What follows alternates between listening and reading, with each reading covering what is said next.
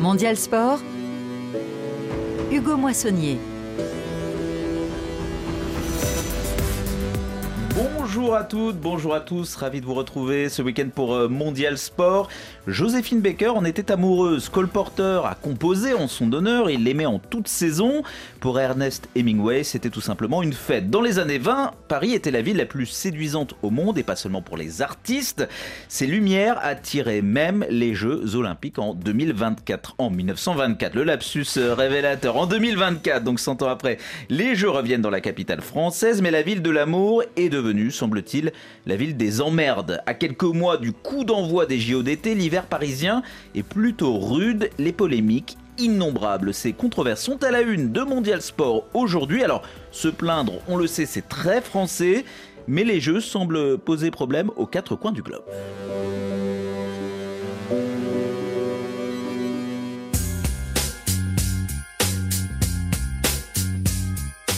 Franck rêvait d'assister aux Jeux Olympiques en France, mais le prix des places l'a découragé. Moi, je cherchais où les Français marchaient fort, on va dire où il y avait des chances de médaille. Rien que pour les sessions de, de natation, c'est 500 à 1000 euros la place pour la journée, sans compter le trajet. Alors vous vous souvenez que les transports devaient être gratuits cet été et c'est là qu'elle annonce que le prix du ticket de métro va doubler. On savait déjà que les touristes ne savent pas parler français, maintenant on pense aussi qu'ils savent pas compter.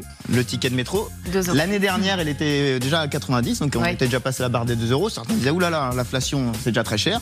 Bon, bah, vous allez voir l'inflation Jeux Olympiques. Il n'y a aucune raison de quitter Paris à ce moment-là. Je suis désolé. Qu'est-ce que donc cette histoire selon laquelle des personnes vont être délogées à Paris pendant les Jeux Olympiques d'été? Plus de 2000 étudiants vont devoir quitter leur logement aux résidences universitaires Crous pour répondre à la forte demande pendant la période des Jeux Olympiques. Habituellement, Maxime loue son 32 mètres carrés, 200 euros la nuit. Mais pour les Jeux Olympiques, Je l'ai mis à 600 euros déjà pour voir s'il y avait des locataires qui étaient prêts à payer euh, ce prix-là. Je considère que c'est la loi de l'offre et la demande. La construction d'une tour pour les épreuves de surf des Jeux Olympiques 2024 à Tahiti fait polémique. Ce qui inquiète les riverains et les associations, c'est l'impact environnemental de la construction de cette tour en plein lagon. Huit mois avant les JO à Paris. Une cérémonie d'ouverture jamais vue. Mais encore combien de polémiques avant de vivre le rêve olympique Est-ce qu'on n'annulerait pas ces Jeux 2024 hein? C'est beaucoup de complications. Hein Pourvu qu'en plus on remporte pas les JO d'hiver 2030. Non, rassurez-vous, cette chroniqueuse de France Inter, elle sait très bien que les JO d'hiver 2030 auront lieu également en France, euh, dans les Alpes. Plus de polémiques donc sur le ciel de Paris 2024, euh, relayé dans tous les médias. Heureusement, ce samedi, nous sommes en direct au chaud et à l'abri pour discuter calmement de l'événement le plus attendu de l'année prochaine avec deux personnes qui observent l'olympisme, réfléchissent l'olympisme et écrivent sur l'olympisme. Armand de Randager, bonjour. Bonjour. Alors certains sont des médaillés olympiques, vous, vous êtes un, consultant olympique et vous avez un sacré palmarès. Euh, vous avez beaucoup écrit sur euh, les Jeux de Paris, euh, même quand ils n'avaient pas lieu. Vous avez écrit sur les précédentes candidatures et vous avez aussi écrit euh, le ouvrage publié en 2021, Le Paris olympique de 2024, chance ou malédiction, 24 défis à relever. C'est bien ça, aux éditions Vigo. Avec nous également Marc Perelman. Bonjour Marc. Bonjour. Vous êtes un ancien universitaire, tout juste euh, retraité, un jeune retraité, auteur de 2024, les Jeux Olympiques n'ont pas eu lieu, édition du détour, publiée en 2022 2021. 2021, bah voilà, vous êtes sur un pied d'égalité en termes de, de date de, de publication, pas exactement en termes de thèse. Marc, vous êtes plutôt critique envers l'olympisme, les jeux, voire le monde du sport professionnel, pas le sport en tant que tel, on peut le dire comme ça? Oui, je suis très critique par rapport euh, aux grands événements, grandes manifestations sportives internationales, que ce soit les Coupes du Monde, de foot, de rugby, de natation, tout ce que vous voulez, et des Jeux Olympiques, évidemment, qui pour moi représentent, disons, le, le moment fort hein, du, du sport mondial. hein. Et de ses dérives. Voilà, et voilà.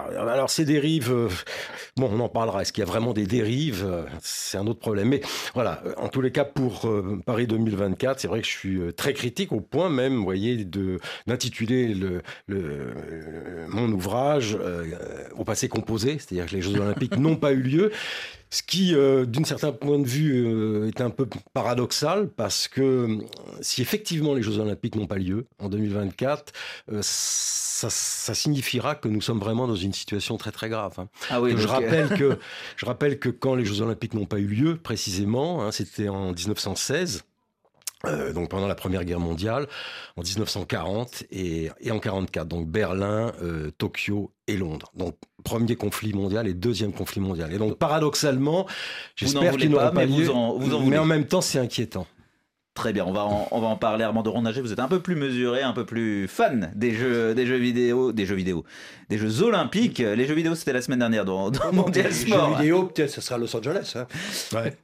Et pourquoi pas, ouais, en 2028. Patrick Juillard est également avec nous. Voilà, j'ai pas fini le, tour de table. Vous, on vous présente plus, euh, compagnon de route, consultant de, de RFI, et puis un peu concerné hein, par, euh, par les jeux d'hiver de 2030 qui passeront par votre euh, belle Nice Absolument. adorée. Bonjour Patrick. Bonjour Hugo, bonjour à toutes et à tous. Et puis vous allez accueillir aussi l'arrivée du Tour de France. Aussi. Parce que les Champs-Élysées vont être un peu trop occupés par Paris 2024. Exactement, donc il y a une sorte de délocalisation du, du départ donc, et de l'arrivée surtout plutôt. Et donc oui, c'est un beau moment à venir. Nice a, déjà, a eu, déjà eu le départ l'année du Covid, donc ça avait été un peu gâché par euh, bah, le, le, confinement. Donc là, on aura vraiment un, un, une vraie arrivée. Euh, Fast. année exceptionnelle, voilà. le, le, tour Et qui arrive au, au, au s'engage de, de, Nice. Allez, avant de s'engager de notre côté dans la grisaille parisienne et ses jeux, un petit tour non pas de périphérique, encore que ce serait raccord, mais un tour de l'actualité sportive plutôt.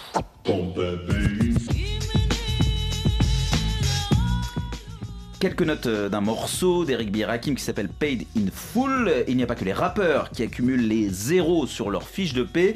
Quand il sera intégralement payé, le japonais Shohei Otani aura touché 700 millions de dollars, un montant colossal étalé sur 10 saisons. Mais qui est-il euh, ce Shohei Otani euh, qui signe tout simplement le plus gros contrat de l'histoire du sport pour un, un pratiquant? Eh bien Shohei Otani euh, n'est pas un footballeur, on pourrait le croire, hein, le, le, sport roi, c'est un joueur de baseball et il vient de signer aux États-Unis chez les Dodgers de Los Angeles, Loïc Piala. Même LeBron James n'a pas eu un tel comité d'accueil en arrivant à Los Angeles. Il n'y a plus de place sur l'estrade pour toutes les caméras. 300 journalistes sont agglutinés sur la place principale du Dodger Stadium. Une bonne moitié vient du Japon. Au pays du soleil levant, la signature de Shohei Otani est un événement national. Tomoichi de la chaîne TBS a fait l'aller-retour de Tokyo pour 48 heures. Ça fait la une, oui. Il est 8 heures du matin au Japon là. Tout le monde va regarder cette conférence de presse en direct. Ça va être la folie au Japon.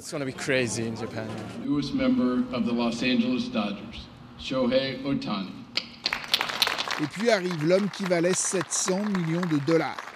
Shohei Otani est un phénomène, le meilleur joueur du monde, un batteur d'exception, 44 home runs la saison dernière, et un lanceur d'élite. Il est rarissime d'exceller dans les deux exercices. L'Amérique compare déjà le numéro 17 à la légende Babe Ruth. Alors toutes les équipes de la Ligue le voulaient. La superstar de 29 ans a choisi les Dodgers. Je ne sais pas combien de temps je pourrais continuer à jouer. Gagner est ma priorité. Je veux gagner des titres, bien sûr, et je voudrais que quand les gens repensent aux titres que j'ai gagnés, ils sachent que j'étais un des joueurs clés de cette équipe victorieuse. Même à ce tarif record, sa venue est une bonne affaire pour les Dodgers. Elle garantit des rentrées publicitaires spectaculaires et un stade plein. Otani a également proposé de reporter l'essentiel de son salaire. Pendant les 10 ans de son contrat, il ne touchera que 2 millions de dollars par saison. La franchise aura ainsi les moyens de payer d'autres stars. Pression maximale pour Dave Roberts, le manager. This is what we dream of. On rêve de ça, d'être l'équipe qui suscite d'immenses attentes. C'est un grand jour pour le baseball et dans l'histoire des Dodgers. On est au centre du monde. La Ligue se réjouit sans doute de le voir dans une franchise historique. Depuis son arrivée en MLB en 2018, Shohei Otani empile les récompenses individuelles, deux fois MVP ces trois dernières années par exemple. Mais il n'a jamais participé aux playoffs avec les Angels, son ancienne équipe. Dylan Hernandez, journaliste au Los Angeles Times. La situation d'Otani de ces dernières années, c'est un peu comme si Messi avait raté la dernière Coupe du Monde. Le meilleur joueur ne participait pas au plus grand événement. Là, il passe d'une équipe qui ne disputait pas la Ligue des Champions à une équipe qui a une chance de la gagner. La saison démarre fin mars. Des places pour le premier match de Shohei Otani à Los Angeles se revendraient pour 900 dollars. Des places debout tout en haut du stade. Los Angeles, Armand de, de Rondinger et des montants fous pour un sport qui pourrait d'ailleurs être au programme des, des Jeux Olympiques euh, en, en, 2028. Bien sûr. Quand on s'intéresse à l'Olympisme, on n'est on pas tout à fait surpris de cette, de cette démesure, de, de voir des contrats signés comme ça, et particulièrement aux États-Unis Ah ben oui, euh, dans le cas de l'Olympisme, les contrats sont moins importants, mais on ne peut pas être surpris, étant donné que quand vous voyez que euh, pour les droits de télévision, on parle de 8 milliards de, de, de, de, de coûts pour NBC pour couvrir l'ensemble des Jeux Olympiques d'ici 2032, avoir des, des athlètes Mmh. payés à ce niveau-là, ça ne me choque pas du tout. Parce que, ça ne choque pas, ça, ça peut choquer, mais ça ne m'étonne pas du tout. Quand, on, connaît, quand on connaît le marché, euh, oui. l'offre et la demande, comme le disait notre, notre plus, propriétaire de Airbnb. euh, D'autant plus à. Los Angeles, bon, euh, c'est les Dodgers, très bien, il a fait le bon choix à mon avis, hein, c'est l'endroit où il fallait être. Oui, l'ancienne euh, écurie de, de Franck McCourt, hein, l'actuel propriétaire de, de l'Olympique de, de Marseille. Football, justement, dans l'actualité sportive. Euh, Patrick Juin, on va juste revenir euh, 30 secondes sur le succès, euh, euh, l'exploit même euh, d'Al-Arli du Caire Oui. hier euh, contre Al-Ittihad. Euh, C'est du foot, donc le mondial des clubs. Al-Ittihad, c'est un club saoudien. Le but de Benzema n'a pas suffi. Voilà, qui contient évidemment, qui accueille, qui abrite des stars, dont Benzema, mais le succès 3-1 des Égyptiens euh, d'Al-Arli qui vont en demi-finale contre euh, Fluminense, le club de Rio. Ouais, ils ont une bonne chance, à mon avis, même d'aller plus loin et d'accéder à la finale, qui serait la première d'un d'un club euh, du continent africain depuis le, le Raja Casablanca. Il y a 10 ans, à peu Il y a près. 10 ans, et il y a eu également le tout-puissant Mazembe Bien sûr. début 2011. Donc oui, ce serait un bel accomplissement, une victoire tout à fait méritée, un collectif et une, disons, puissance offensive supérieure sur le match. Donc rien à dire euh, pour Al-Ahly, bravo à eux. Et peut-être donc une finale contre Manchester City. En quelques minutes, nous avons parlé donc de l'Angleterre-Manchester, de Rio, Fluminense, euh, du Japon et de Tokyo, de Los Angeles, euh, autant de, de Tous les continents. hautes, passées et futures des, des Jeux Olympiques. Il nous reste donc à parler évidemment de Paris au présent, mais avant musique dans Mondial Sport, Jules et Puracan, Enjoyment, le plaisir en bon français, soit l'inverse de ce qui traverse Paris 2024 en ce moment.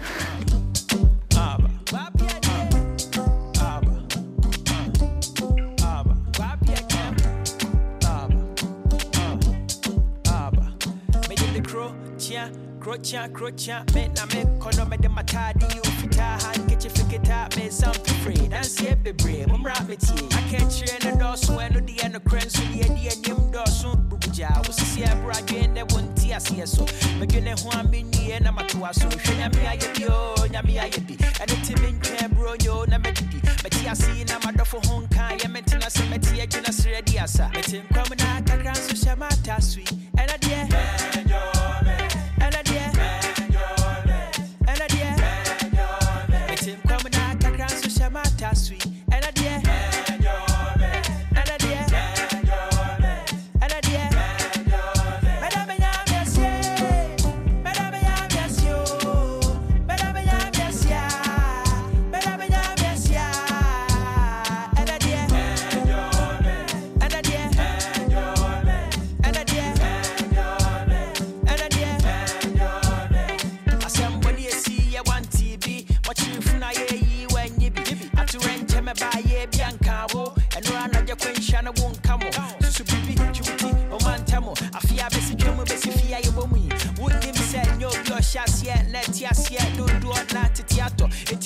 sɛ wotia sɛ ne yɛnhyiwa na na nyame akyɛa ma ɛmu kakra bi asɔ wo so. Na wone meyɛ adwen afa bontoma bɔ madi ano yɛka mmɔ mu nti nyina nsere ni asa mete nkwam na kakra nso hyɛ maata so yi ɛna deɛ ɛna deɛ ɛna deɛ mete nkwam na kakra nso hyɛ maata so yi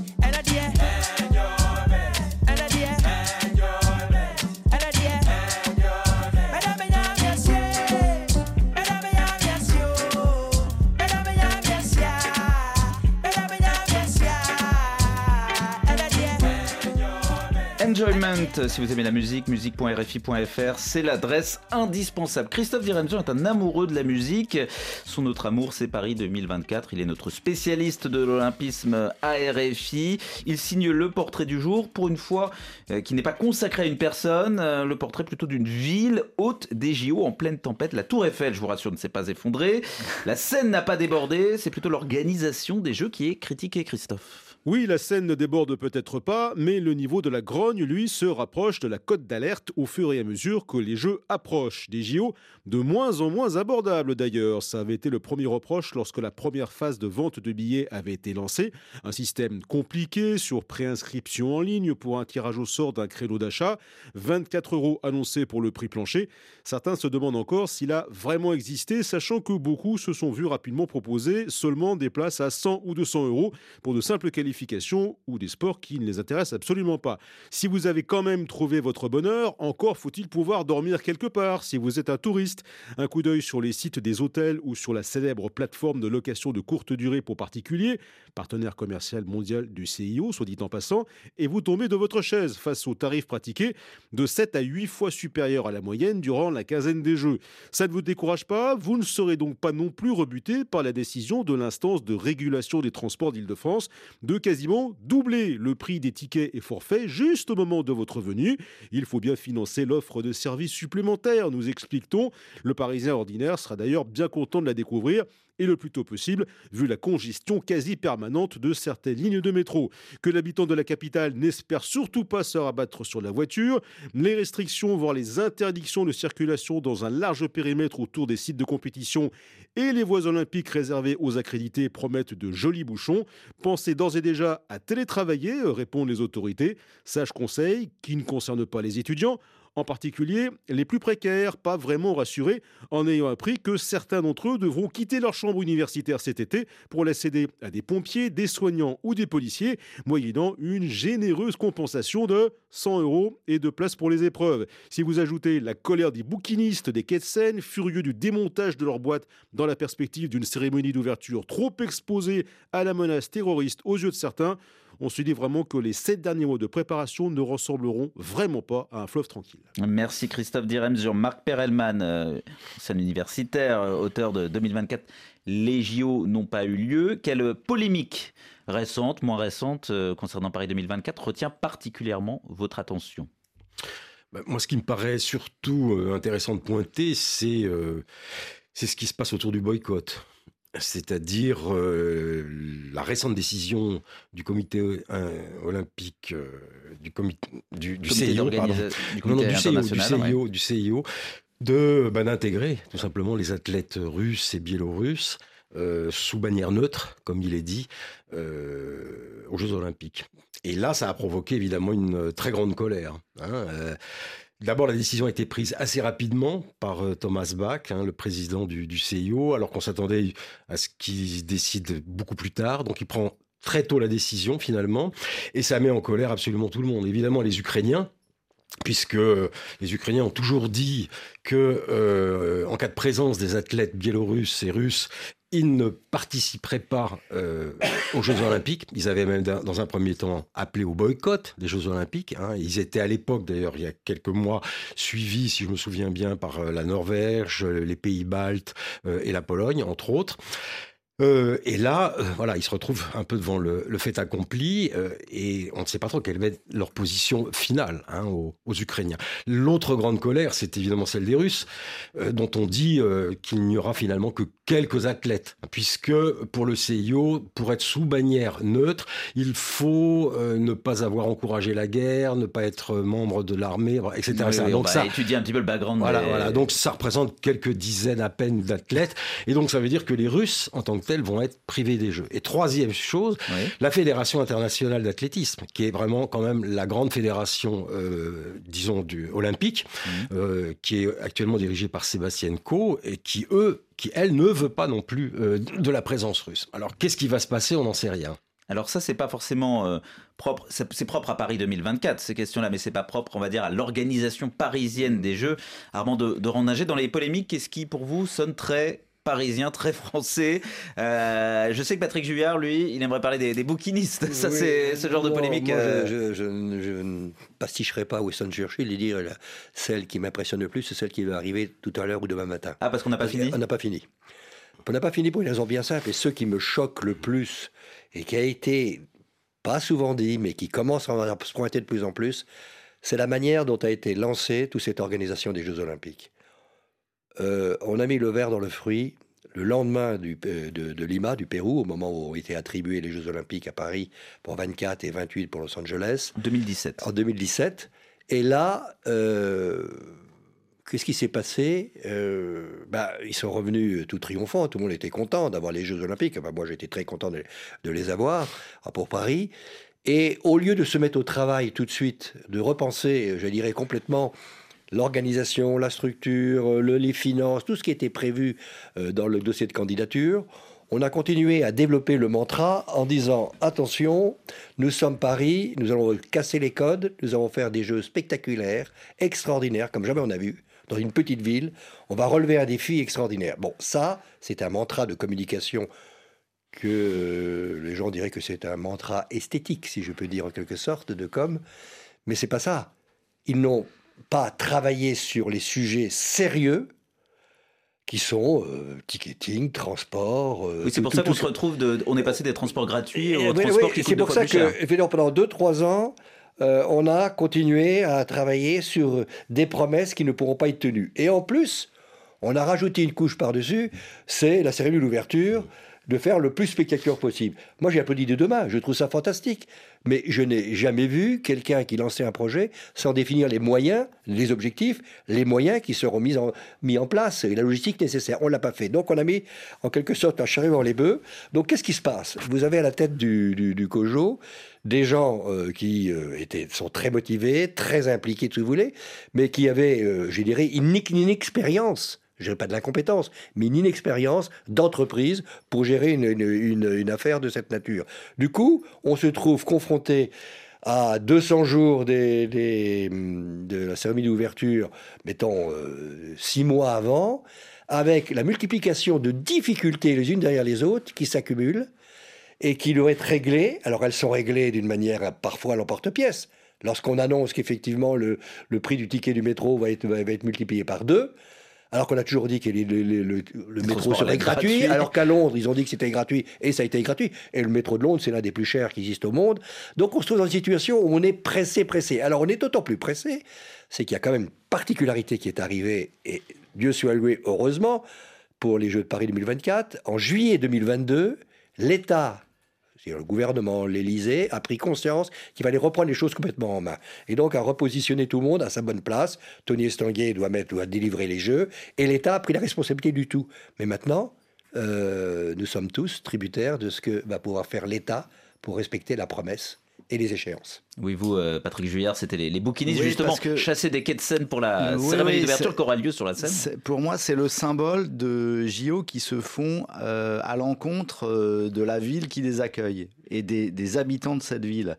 Les bouquinistes, c'est un petit peu des, c'est des gens de, de Paris qui ont un stand et qui vendent des livres et c'est un point de rencontre entre les visiteurs, les touristes et le vrai Paris. Euh, Il y a le côté Paris intellectuel. euh, l'amour du livre, de l'objet culturel, tout ça. Donc tout ça est un, vraiment quelque chose de très fort et un vrai marqueur de l'identité parisienne qui fait que Paris n'est pas Londres ou, Berlin, que c'est vraiment typique. Et on les chasse, on les chasse parce que il faut qu'il n'y ait rien qui dépasse. Il faut que tout soit euh, ripolliné pour qu'on ait la plus belle carte postale possible. Parce que soi-disant, on nous a dit que les, les boîtes des bouquinistes pouvaient servir pour mettre une bombe et que ça pouvait euh, exploser. Euh, une petite pensée pour euh, un des bouquinistes qui est décédé euh, il y a une dizaine de jours parce que c'était un, il était asthmatique et en vidant son stand, il s'est fatigué. Ça, ça a sans doute euh, contribué, à, contribuer voilà à détériorer sa santé. qui était l'an- l'ancien chanteur du groupe La Souris Déglinguée, pour information. Euh, donc voilà, tout ça est assez antipathique euh, et ça montre des, une, des autorités qui pensent davantage aux touristes et aux visiteurs qu'aux habitants de la ville. Et c'est pareil, le, le parti pris de ne pas avoir de billetterie physique, de passer uniquement par des euh, modes de réservation en ligne. Ça éloigne aussi le Parisien euh, de ces jeux. S'il y avait eu des kiosques euh, dans la ville où on pouvait acheter des places, par exemple, avec des quotas pour les gens, les habitants de la ville, les gens auraient fait l'effort d'en acheter, même si c'était plus cher que des places pour le Parc des Mais, Princes. mais là, ce que, ou- vous, ce que vous décrivez, Patrick le- Juillard, c'est d'une certaine manière le côté euh, impersonnel. Oui, euh, mais c'est dommage que des Paris- grandes des grands événements sportifs, presque décorrélés de leur- du territoire sur lequel ils ont lieu. Justement, le parti pris au départ de Paris 2024, c'était de dire on va rien construire de nouveau, on va utiliser l'existant. Et on va mettre en valeur les- les D'ailleurs, qui monuments. avait été en partie construit pour les JO de 1900 et surtout 1924. Et on va valoriser le tissu euh, architectural urbain parisien. Et on a oublié les, ceux qui l'habitent, en fait. On, on se sert de Paris comme d'un décor, mais on oublie les Parisiens. Et au final, les décisions qui ont été rendues, notamment le doublement des prix euh, du ticket Mmh. de métro, qu'est-ce que ça va provoquer? Les gens vont se dire, oulala, là là, ça va, ça va coûter très cher, ça va être, euh, pardonnez-moi l'expression, le bordel. Donc je vais partir en vacances et je vais laisser euh, Paris aux visiteurs. Marc C'est Perelman, ce qui va se passer. C'est c'est l'un de vos chevaux de bataille. c'est- c'est- c'est- c'est- euh, le CIO, donc qui, qui organise la grande instance, prend un peu possession du- d'une ville pour organiser quelque chose qui devient presque hors la ville avec euh, des, des, des, euh, des infrastructures, des stades, on voit pas ça que sur les JO, qui euh, se coupent presque de, de l'environnement. On, on crée presque un monde à part, euh, olympique, au détriment, on va dire, des, petites gens, des gens qui, qui, qui habitent là. Enfin, Petites ça, vous parle On a des échos de ce que vient de dire Patrick dans votre Ouais, tout à livre. fait. C'est euh, disons que ils veulent faire place nette. hein. Le CIO, c'est ça, c'est place nette plus état de siège. hein, parce que euh, je reviens quand même à mon, affaire de guerre. État d'urgence. État d'urgence. ouais. Et, ouais, euh, ça revient quand même à mon, à mon affaire de guerre. Euh, on n'est pas en dehors de la guerre. hein. Euh, la France est directement liée aussi à la Mm. guerre qui se passe entre l'Ukraine euh, et la Russie, qu'elle vend des armes à l'Ukraine. La France est également liée euh, à ce qui se passe euh, entre Israël et le Hamas. Euh, bon, euh, ça fait quand même une position assez particulière. hein. Et en plus de cela, euh, redoublement, si je peux dire, sur la ville elle-même, euh, il faut faire transformer Paris, ville lumière, je vous rappelle, euh, faire place nette, dire on vide de tous les pauvres, on vide Paris de ses pauvres, de ses SDF. Ils, pensent sortir de Paris et de la région parisienne entre 15 000 et 30 000 personnes. hein. Euh, on ne voit pas ça dans d'autres pays, sauf dans des pays totalitaires. Et on installe aussi, on installe carrément Paris euh, sous une force militaire. Euh, le ministre euh, a récemment déclaré qu'il y aurait quelque chose comme 46 000 euh, hommes de sécurité, gendarmes, police, armée, qui viendront s'installer sur Paris au moment de la cé- cérémonie d'ouverture avec un camp militaire sur l'esplanade de Reuilly Diderot de 5000 5000 personnes. Donc pour moi, si vous voulez, c'est très important, voyez, d'associer cet état actuel de guerre, hein, dans laquelle la France est très impliquée, avec en même temps cette place nette que veut le CIO, c'est-à-dire effectivement transformer la ville de Paris, comme vous le disiez avec les bouquinistes, mais pas que, transformer également l'ensemble des bâtiments, des, édi- des édifices publics, hein, la Tour Eiffel, l'Arc de Triomphe, Le Versailles. Champs-Élysées, le Grand Palais, la Seine, les détourner pour la son- Seine, pour mais- lui. la scène elle-même, hein, qui se transforme tout d'un coup en, en espèce de.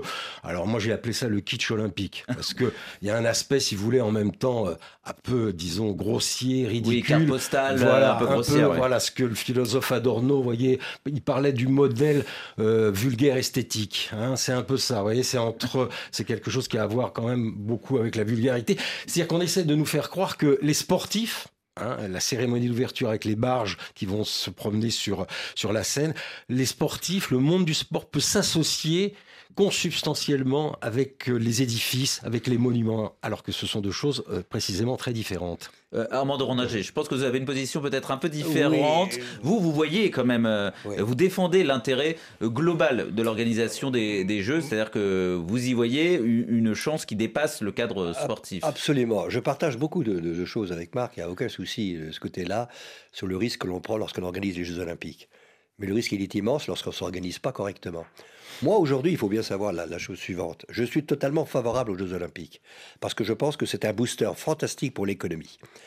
J'étais tout à fait favorable quant au mantra qui disait il faut que les jeux soient populaires, festifs, solidaires, équilibrés, responsables, inclusifs, tout ça. Tout à fait d'accord. Bon, mettons-y les moyens. C'est pas les Jeux Olympiques qui vont rendre le monde plus inclusif.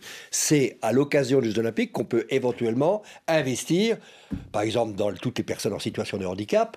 On parle de retombées euh, en concernant les Jeux, mais si on n'a pas investi en cela, ça ne, ça ne réussira pas. Non, le grand, et là je rejoins Marc avec une nuance près, c'est que lorsqu'on organisait les Jeux, il y a deux lois d'exception qu'il faut comprendre. Alors, quand on les organise en Chine et en, et en, Russie, dans les pays autoritaires, ça pose pas le problème.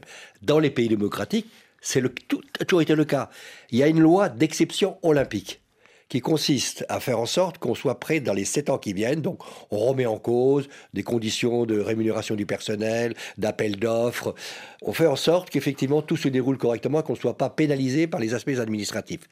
Et ça, on l'a voté, ça a été accepté, tout ce que vous voulez, mais il y a une deuxième exception que personne ne veut leur dire en considération, c'est que lorsqu'on organise les Jeux Olympiques, on est en état d'urgence, on est en état de crise. Donc on met tous les moyens, mais il faut le dire dès le départ. Il ne faut pas l'annoncer après coup. Il ne faut pas faire croire que ça va être simple pour allonger ou, disons-le dès le départ. dans des polémiques euh, juste après. Alors, euh, parfois c'est intéressant de se plonger dans le passé pour euh, anticiper euh, l'avenir, aussi immédiat euh, soit-il. je vous propose d'aller à Rio pour un retour au Brésil. Rio des Jeux en 2016, c'est un retour dans le passé donc pour savoir un peu ce qui nous attend dans, dans quelques mois. Comment l'immense ville de Rio a-t-elle répondu à ces Jeux olympiques en, en 2016, il y a pratiquement 8 ans Le reportage de Sarah Cozzolino. En 2016, les Jeux Olympiques de Rio arrivent après une décennie de méga événements.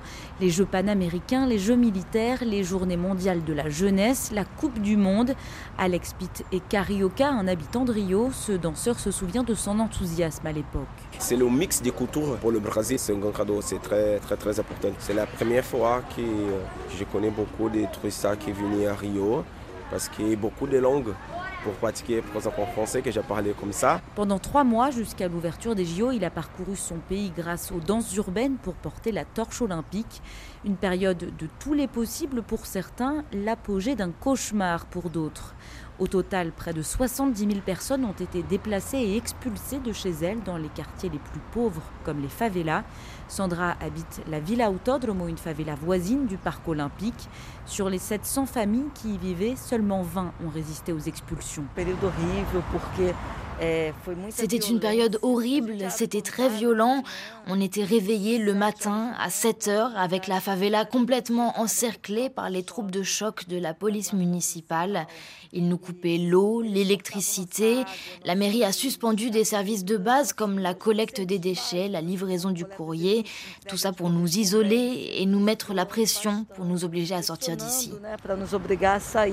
Aujourd'hui, la Villa Autódromo se résume à une simple rue d'une vingtaine de maisons, une petite place et une église, le tout coincé entre une avenue à quatre voies, une tour d'hôtel vide 90% du temps et un parc olympique inutilisé. La sécurité dans ce quartier s'est dégradée. Il y a quelques jours à peine, l'église a été braquée, nous raconte Luis Claudio. Il fait partie des 3% des habitants qui ont résisté à la spéculation immobilière. Regardez comme c'est à l'abandon ici. Nous, on habite la rue derrière, alors quand l'alarme a sonné pendant la nuit, on a couru ici. Quand je suis arrivé, la porte de l'église était déjà forcée, ouverte de 20 cm. Lors du dernier festival de rock qui se déroule près d'ici, ils ont tout pris dans l'église, même les portes des toilettes. Mais quand on était une favela, il n'y avait jamais de vol. Aujourd'hui, comme on n'est plus que 20, c'est très fréquent. Hier, un monsieur a été agressé sur la piste cyclable. On a dû appeler les pompiers pour le relever. Les habitants de ce quartier ont été déplacés pour faire la place à un grand projet de résidence de luxe avec 61 tours. Sept ans plus tard, le projet est à l'arrêt et Luis Claudio nous montre plusieurs bâtiments qui sont des éléphants blancs terminés à l'extérieur mais à l'état brut, vides à l'intérieur. Les infrastructures sportives, elles, sont impraticables. La piscine olympique est vite devenue un foyer à moustiques de la dengue. Un an après la fin des JO, c'était déjà en ruine. Le vélodrome, construit avec une piste en bois de Sibérie, générait des coûts faramineux puisque ce bois devait être maintenu à basse température avec une climatisation 24 heures sur 24, 7 jours sur 7. Carlos Murdoch est urbaniste. Il a suivi de près la préparation de la ville au JO. Un des plus gros investissements était celui de la mobilité à travers notamment des lignes de bus rapides qui n'ont pas été achevées. Il y avait aussi des questions importantes comme la sécurité qui n'a finalement pas été résolue après les Jeux. Et enfin la dépollution des lacs de Barad à Tijuca et de la baie de Guanabara qui n'a pas été menée à bien malgré les gros investissements. Carlos résume l'héritage des Jeux en un mot, la dette pour les habitants de Rio qui paient encore aujourd'hui les frais d'une mauvaise gestion et d'un manque de vision à long terme. À l'approche des élections municipales en 2024, le maire de Rio tente à nouveau de résoudre la question des infrastructures liées aux JO, mais les Cariocas ne semblent plus vraiment y croire. Sarah Cozzolino, Rio de Janeiro, RFI. RFI, les Jeux Olympiques de Paris dans Mondial Sport. Euh, Rio, c'est aussi euh, la Coupe du Monde 2014 au Brésil. À chaque fois des, des polémiques et même des manifestations, Patrick Juillard, avant euh, ces événements-là. Euh, est-ce que Paris, ça ressemble un peu plus à, Rio 2016 ou alors peut-être à Londres 2012 qui semblent être les derniers jeux ayant fait une certaine forme d'unanimité? Mais c'est différent parce que Londres, les jeux avaient servi à valoriser euh, un, certain quartier de la ville. et à, voilà, et aujourd'hui c'est un grand parc, donc ça bénéficie aux Londoniens, au moins aux gens de, de, de ce quartier. couche sociale élevée. Oui, mais ça, il, en reste quelque chose. Les, les, JO de Paris, le paradoxe, c'est qu'on part d'un constat de se dire bon, on va faire des jeux raisonnables qui coûteront pas cher parce qu'on va utiliser uniquement pratiquement des équipements, des, mmh. des infrastructures qui existent. Et on s'aperçoit euh, aujourd'hui que même cela, c'est très compliqué, surtout dans une ville euh, comme Paris, qui est finalement pour une grande capitale, c'est une ville petite de taille. Paris, c'est pas Londres, c'est pas juste préciser que c'est pas que Paris qui accueille les, les Jeux. Paris et Il y a ses alentours proches. Et puis le département de Seine-Saint-Denis, qui est où se trouve le, ça le touche stade de Paris tout de le même. stade olympique donc. Euh, et le village olympique, c'est entre Saint-Ouen et Saint-Denis, mais ça touche, c'est la petite couronne comme on dit. On peut pas dire que ça soit une mais c'est un autre département. Voilà, c'est administrativement, il y a une, trois communes, une petite différence. on s'aperçoit aujourd'hui que finalement, on pouvait se dire ça va au moins servir à accélérer les projets de rénovation du réseau euh, ferroviaire en Ile-de-France, à accélérer sur la construction des nouvelles lignes. Ça sera certainement pas terminé à temps. Donc finalement, aujourd'hui, les, Parisiens ne voient que le mauvais côté des choses, et c'est pour ça que la cote euh, d'amour de ces JO dans l'opinion publique, quand on prend les, les sondages, elle est assez basse. Elle est au-dessus de 50 mais normalement, pour des événements comme les JO, on est au-delà de 60, 70, 80. Si vous alliez à Barcelone en 92, il y avait un, taux d'approbation beaucoup plus élevé, par exemple. Parce que les sondages à Barcelone étaient d'abord beaucoup plus sérieux que ceux qui sont faits aujourd'hui. Vous demandez à quelqu'un, vous êtes pour ou contre les Jeux Olympiques? Les gens vont dire à 50%, je suis pour. Est-ce que vous êtes pour les Jeux Olympiques devant chez vous, dans votre jardin? Alors ça c'est intéressant, ça veut dire qu'on s'adresse à deux publics. Euh, bah, C'est-à-dire que tous les sondages... On s'adresse à quel public en fait? Bah, Aux, téléspectateurs, aux touristes très riches qui euh, viennent? Quand on, la question du, du, sondage, il faut qu'il repose sur une, une, population qui a été euh, bien définie et qui va vivre les Jeux Olympiques. Là, on va demander à Radinger, petit bourgeois du 16e arrondissement, t'es pour ou contre les Jeux? Bah, Je suis pour les Jeux, c'est évident. Mais quand je suis au fin fond de la montagne, pour les Alpes, on va me dire, écoutez, les Jeux, les Jeux, les Jeux olympiques, euh, tu les veux ou tu les veux pas? Là, si je suis montagnard, si je n'en tire pas un bénéfice immédiat, il y a un problème. Et comme on n'a pas préparé toute la communication, ainsi de suite, du coup, vous avez très justement ce que dit Marc, il y a un reflux, euh, il y a un refus des Jeux olympiques. C'est dommage.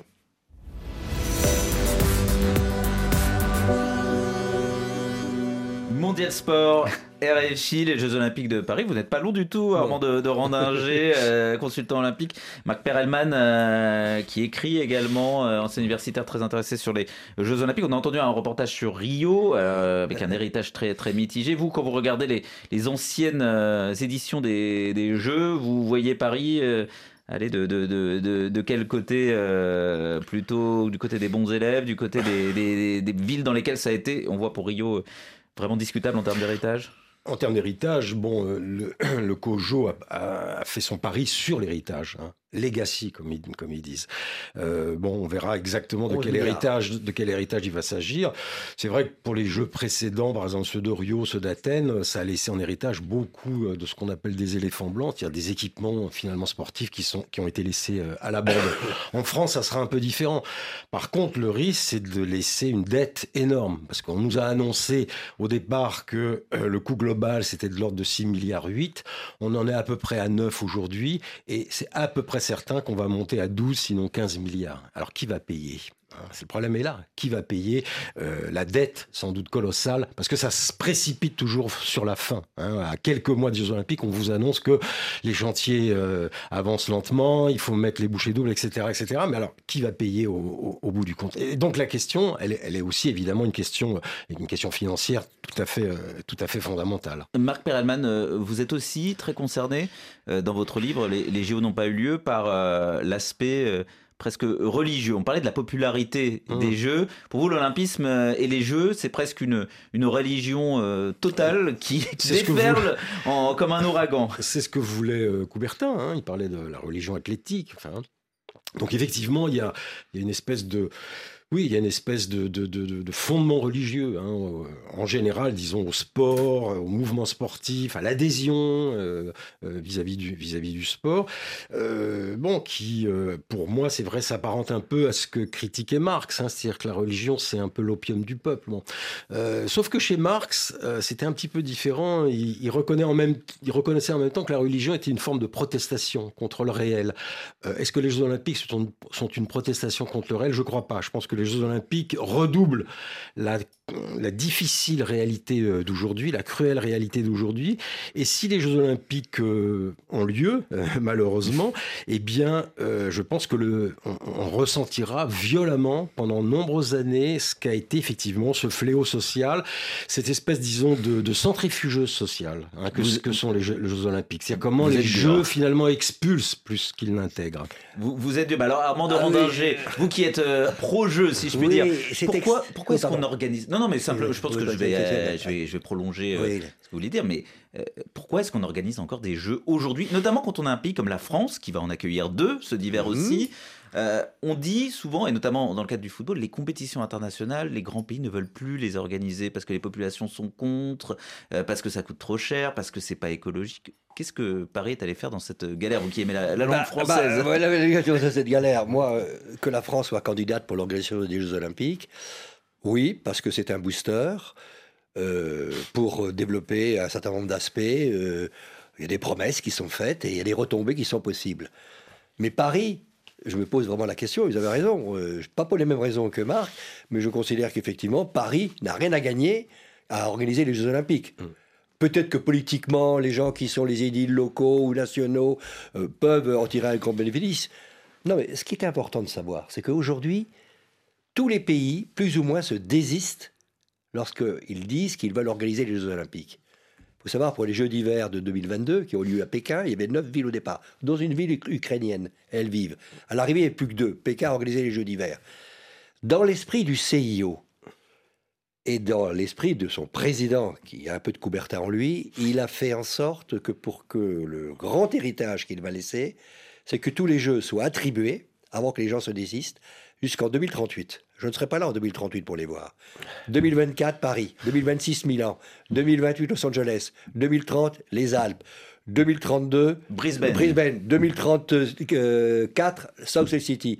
2036, Bon, il y a une date un peu fatidique, un peu historique qui pose problème. Mais là, le CIO a maintenu sa manne financière qu'il obtient grâce aux Jeux Olympiques en les attribuant systématiquement à, chaque, un certain nombre de villes. Alors là, vous avez parlé un peu hors micro, mais on vous a, on vous a entendu, Armand de, de Rondinger, euh, RFI, Mondial Sport, l'organisation des grands événements, les polémiques soulevées. Il n'y a pas que les JO. Il y a aussi euh, le football, évidemment, qui draine son lot de, grands événements. La Cannes, en Côte d'Ivoire, c'est bientôt. Coup d'envoi le, 13 janvier, l'heure des dernières visites d'inspection sur les différents sites, à San Pedro notamment. 40 milliards de francs CF à dépenser dans cette ville pour le stade, mais pas seulement. Et la question de l'héritage, on en parlait, qui se pose évidemment. Molamine Sissavané. Ici, c'est le stade Laurent Poucou qui est l'entrée principale du nom d'une ancienne gloire ivoirienne. Au pied des immenses piliers que surplombent des panneaux verts triangulaires taraudés d'étoiles, Wilson Kofi, en blazer jean et basket, présente fièrement le stade Laurent Poucou de San Pedro, dont il est le directeur adjoint. À l'intérieur, une tonneuse est pilotée en fil droit sur la pelouse. On s'arrange à ce que cette pelouse soit tenue, puisque selon les experts, c'est l'une des meilleures pelouses d'Afrique. Donc nous devons à chaque fois de passer l'entretien, même comme nous sommes en situation de compétition, pour ne pas qu'on soit pris au dépourvu. Cet entretien va continuer au-delà de la Cannes, ajoute-t-il. Le stade va continuer à vivre, renchérit un autre adjoint, Mamadou Ouattara. La Fédération ivoirienne de football va utiliser également le stade après la Cannes, puisque déjà à San Pedro, nous avons des équipes qui participent au championnat 2-1, 2-2 division d'honneur. Mais n'oublions pas aussi que c'est un stade olympique où on peut accueillir des compétitions d'athlétisme aussi. Car une piste d'athlétisme ceinture la pelouse. Wilson Kofi. On ne peut pas faire toute cette infrastructure et ne pas promouvoir ces sports d'athlétisme. Donc forcément l'athlétisme sera promu. On a des grands sportifs qui ont déjà donné le pas. Mireille Laouré, Talou, il n'y a pas de raison qu'on ne puisse pas développer le sport scolaire universitaire. Le modèle des terrains d'entraînement de la Cannes vise justement à améliorer la compétition scolaire. Djeneba Aydara, responsable du terrain d'entraînement du lycée professionnel de San Pedro. Je pense qu'on va rester, on va toujours surveiller, toujours contrôler, entretenir la pelouse. C'est un héritage, on a intérêt à prendre soin. Et on va en prendre soin comment? Amener les jeunes à se distraire positivement. Donc on va les apporter un surplus pour le sport quand même. Ce sont au total 24 terrains d'entraînement qui ont été construits ou rénovés en pensant à l'après-Cannes. François Amichia, président du COCAN sur la chaîne nationale. Nous avons fait le choix d'installer ces terrains d'entraînement dans les établissements scolaires parce que nous voulons que l'OASU revive et que les élèves puissent avoir des terrains dignes de ce nom et pratiquer là-dessus. Vous avez à l'entrée les toilettes visiteurs. Ensuite, vous avez le séjour. Et en haut, en haut vous avez le champ. Afin d'héberger les équipes nationales dans des villes moins nantis en hôtel de niveau élevé, des cités Cannes ont été bâties dans trois villes, dont San Pedro. Chaque cité a pris 32 villas de 5 pièces avec 8 villas par équipe. Qu'en faire après la Cannes François Amichia. Les cités Cannes, nous avons fait des propositions au gouvernement ivoirien. Il appartiendra au gouvernement ivoirien de prendre la meilleure, mais sachez les cités Cannes ne seront pas abandonnées. Cité Cannes, stade, terrain d'entraînement, personnel formé ou autres ressources infrastructures, le COCAN a tenu en juillet dernier un séminaire afin d'anticiper la question de l'héritage. Les conclusions de ce séminaire ne sont pas encore publiques. Mo Lamine Sissavané, Abidjan, RFI. Patrick Juillard, on va dévoiler un, un, secret. Je suis pas très bon camarade, mais ça a un peu souri en coin euh, pendant la diffusion de ce reportage dans ce studio. Quand on entend des officiels dire que ça va servir les infrastructures qu'on construit, euh, les JO ou la Cannes ou les oui, Coupes du Monde, oui, ça fait. On, bah, on les prend on avec beaucoup de peu. pincettes parce qu'on euh, l'expérience nous apprend que malheureusement les belles paroles ne sont pas toujours suivies des faits. Y hein. compris dans les Coupes d'Afrique des Nations de, Pendant l'événement, c'est toujours bien, la pelouse va être bien, tout va bien se passer. S'il faut la réarroser, elle sera à nouveau arrosée, il n'y aura pas de problème. Après, je demande à voir. euh, J'espère qu'ils me, ils me détromperont, mais j'ai peur que, encore une fois, ça soit euh, comme toujours. euh, une fois que les yeux de- du public se sont éloignés, euh, ça tourne mal. Euh, Marc Perelman, le, le football, il, il attire aussi vos, vos foudres. Tout à fait, j'ai écrit un livre euh, très remarqué, sinon remarquable, qui s'appelait Le football, une peste émotionnelle. Ah oui. chez, chez Gallimard. Rien que ça. Voilà. Gallimard était limite pour le, pour le titre, mais effectivement, je pense que le sport tel qu'il est organisé. Hein, Mais vous l'aimez pas- dans la pratique, dans le jeu bah, Ça dépend ce qu'on entend par sport. Mais par exemple, Le- jouer au football avec des copains, vous trouvez ça vertueux en, en tant Oui, que tel Vous sûr, regarderiez moi, un je- match pour le Mais- plaisir du jeu Toute la pro- tout le problème, c'est la définition du mot sport. Euh, si euh, monter un escalator ou courir après sa maîtresse ou son amant, c'est faire du sport, alors tout est sport. Non, le sport, c'est vraiment les Jeux Olympiques, la Coupe du Monde, vous voyez, La l'organisation administrative, institutionnelle. Après, jouer entre des avec des copains, mélanger copain-copine avec un petit chien et un chat au milieu et une balle en, en caoutchouc, pff, bon. Faut pas que le CIO se pourquoi, mêle. pourquoi pas Ni- Mais le, ni- CIO ni- veut- ni la le- CIO se mêle de tout, justement. hein.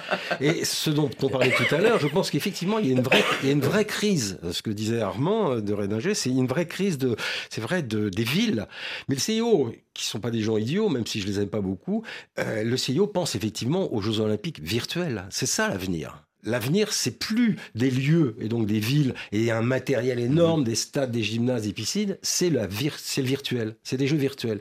Mais il y a du réel, comme ce qui suit dans, dans RFI. Mondial Sport euh, s'achève. Euh, Messieurs, merci d'y avoir Merci. euh, participé. Merci. Un journal international dans, dans quelques instants. Je remercie Alice Ménard qui était à la réalisation de notre émission. Et, et puis pour nos auditeurs en Afrique de l'Ouest, 30 minutes d'information en langue mandingue. On se retrouve demain pour parler basket dans Mondial Sport.